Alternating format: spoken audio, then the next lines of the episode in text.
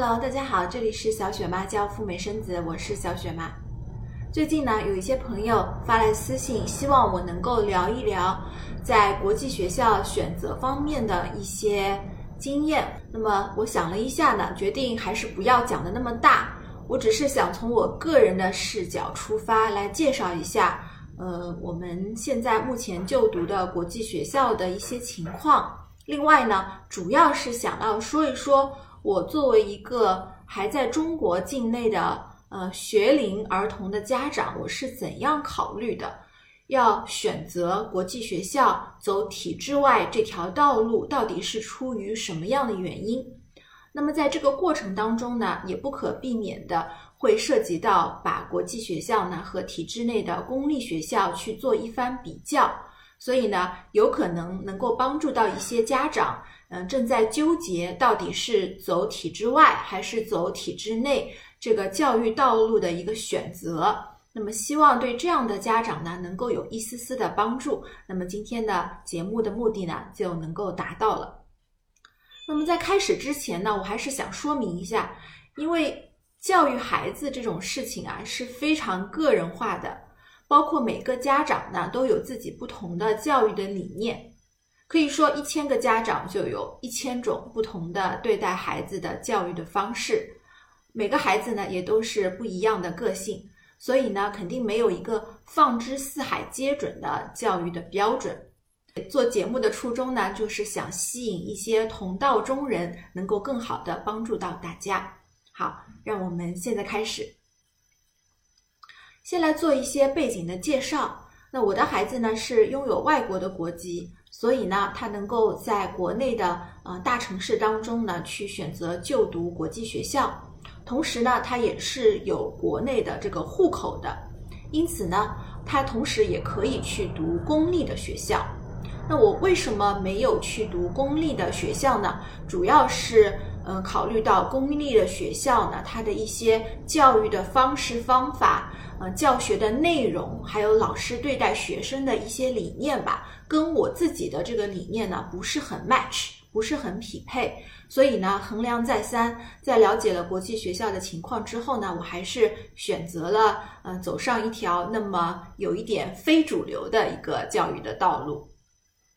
为什么我们要选择国际学校呢？主要是有三个原因。那第一个原因呢？呃，主要是考虑到不想孩子被呃 washing the brain 哈。那么，我想呃，凡是在这个国内的教育当中成长起来的家长呢，呃，应该或多或少的都是能够了解的，什么是 washing the brain 啊？孩子他生活在这片土地上呢，你不需要去强行的跟他灌输你要热爱这个热爱那个，只要去教他，呃，去热爱周围真实的这个环境。热爱周围那些活生生的人，让他们学着呢去关心这些人，呃，这才是最最重要的，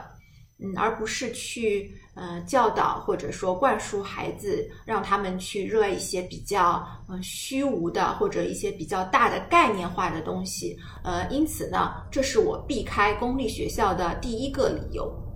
那么在国际学校当中呢，其实呃这样子的这种灌输是很少的。你说你让这些孩子去爱某一个 country，爱某一个 party，这个是不可能的，因为他们本身呢，无论是家庭家长也好，还是孩子自身也好，呃，国际学校里边的这个人员的构成啊，都是比较的复杂，比较的多元化的。你不可能让他们去爱呃某一个具体的 country 或者某一个具体的 party。我认为呢，这样子的这种嗯环境呢，对孩子的这个身心健康发展呢是比较有好处的。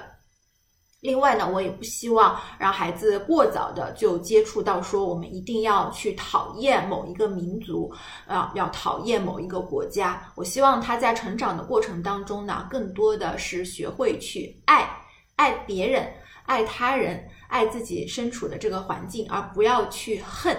啊，这就是 最最重要的原因。为什么，嗯，我没有选择，嗯，走这个常规的这样的一个教育的路线？那我知道现在呢，在这个体制内的一些学校当中的话，可能，嗯，嗯，这样这种教育的这个比重呢，也不是特别特别的高，但是呢，或多或少呢，还是会有一些的。因此呢，如果想全部的避免，呃，那么尽量的呢，还是考虑体制外。那么第二个原因呢，就是。嗯，我不希望孩子在太小的时候，具体的说呢，就是在小学阶段啊，就让他过早的去参与这种呃竞争排名，嗯，然后呢，去过多的关注到这个学习，我不希望让他的学习压力太大。嗯，因为我觉得在他还小的时候，其实最重要的是长身体。你把过多的时间放在这个呃学业追求分数上面，包括你去不停的参加这个补习班啊，然后在学校里边搞这些排名啊，呃，我觉得呢，对孩子的身心发展都不是很好的。嗯，虽然说呢，现在呢。呃，政府呢，国家的教育部呢，也是意识到说不希望给孩子们有太大的学习的压力。但是呢，后续你如果是面临着高考的指挥棒，你总要给孩子的分数来做一个排名的，那么孩子自然就会这个接受到这样的一个压力。呃，所以说呢，如果你走公立的这条道路的话呢，这个是无法避免的。而且呢，现在这个压力也有越来越低龄化、往低龄传导的趋势。国际学校当中呢，他们也会有一些个测试 assessment 也会有的。但是呢，嗯，现在呢，它的这个阶段，因为我们还比较小啊，属于小学的低年级，它是不会有这种非常具体的分数，更不会搞什么排名。那老师呢，更多的是说他会把孩子目前的状态呢告诉家长，然后呢把孩子的一个就是努力的方向也告诉家长，你可以往这个方向努力。但是呢，他永远是把你现在的状态呢和理想的状态呃去做一个比较，而不是说会把呃这个同学们之间、孩子之间呢去做什么比较。比如说小明考第一，小华考第二，你呢为什么你考的是倒数第一、倒数第二？呃，这种。比较啊，排名呢是我所深恶痛绝的。另外呢，再多说几句啊，我也不喜很不喜欢这个学校里边呢，把孩子们分为三六九等。有的表现的比较好的、比较听话的小朋友就是什么班干部，然后呢，有的人成绩好就是好生，嗯，有的人成绩差呢就是差生。还有一些呢，是什么干部啊、群众啊，什么这个委员、那个委员，我觉得这一套东西呢，都是对一个小孩子的一个身心的摧残，所以就不参与到他们的这套竞争和排名当中去了。啊，那么刚才说的两个理由呢，都比较沉重啊。那最后一个理由呢，相对来说就会比较的轻松一点，而且呢，也更加的容易为大家所接受，就是。送孩子去国际学校呢，也是希望孩子能够在比较关键的一个语言的学习窗口期呢，也就是十二岁之前呢，让他能够更好的学习英语，呃，能够至少吧，把英语作为一个母语来对待和看待。嗯，虽然说我们不是说呃过了这个窗口期，孩子就一定没法学好英语了，不是这样的，而是说呢，在孩子的大脑飞速发展，呃，这个。十二岁之前的话呢，很有可能是能够把两门语言当成母语的，那多了就不行了，最多两门。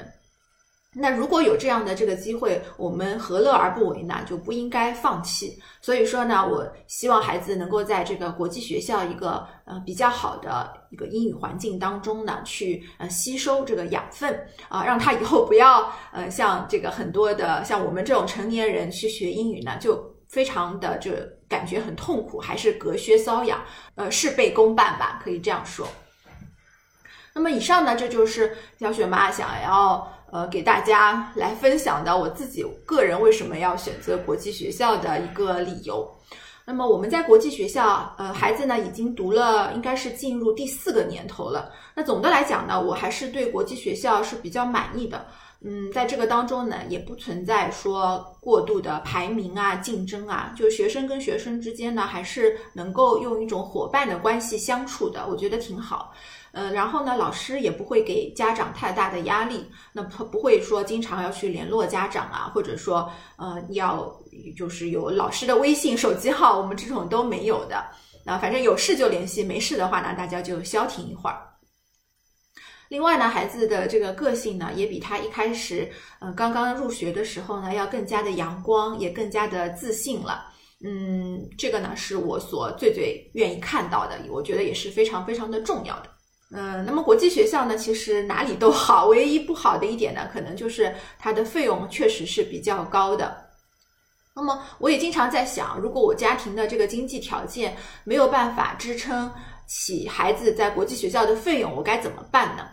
嗯，我觉得这也是一个非常现实的呃一个问题。嗯，但是呢，后来我也开始逐渐的就觉得释然，不再为这个嗯这个问题感到过分的焦虑，因为呃，毕竟你在国孩子在国际学校的每一天呢，他都。是比较的快乐的，他在多待在那里一天呢，他可能就是多赚了一天了。我觉得每一天都是非常的值得的，因为孩子每天都很开心，这也是我作为一个家家长的话呢最大的一个心愿。好的，呃，那么这就是今天小雪妈絮絮叨叨跟大家聊了关于国际学校的一些话题，呃，希望呢是对你有一点点的帮助和启发。那这样呢，对我来说呢，就是非常高兴的一件事情了。如果你对于孩子在择校方面有任何的呃看法或者是经验啊，那希望呢你也能够留下你的宝贵的意见，在我们的评论区当中分享给到大家。好的，那么今天的节目就到这里了，我们下期节目再聊，拜拜。